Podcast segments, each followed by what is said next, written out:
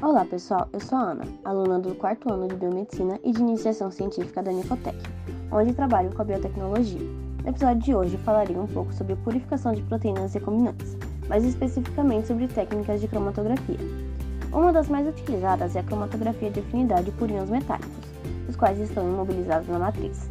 Assim, a biomolécula, por meio de proteínas de fusão, também conhecidas como tags, se liga ao íon metálico, do qual posteriormente poderá ser desligada por meio de agentes que competem pela ligação ao imobilizado.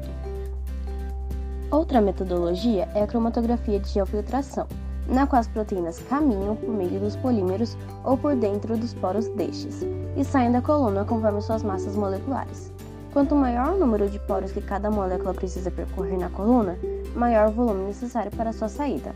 Assim, moléculas pequenas têm um grande caminho a percorrer, pois passarão por dentro de todas as moléculas da resina. Já as grandes moléculas não conseguem percorrer o caminho por dentro da resina, e sim por entre as moléculas, o que torna o caminho mais curto, sendo lidas nas primeiras frações.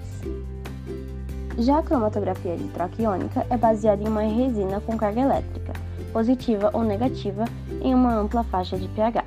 Nela ocorre a adsorção das proteínas com carga elétrica contrária à da resina, enquanto as proteínas com a mesma carga saem da coluna.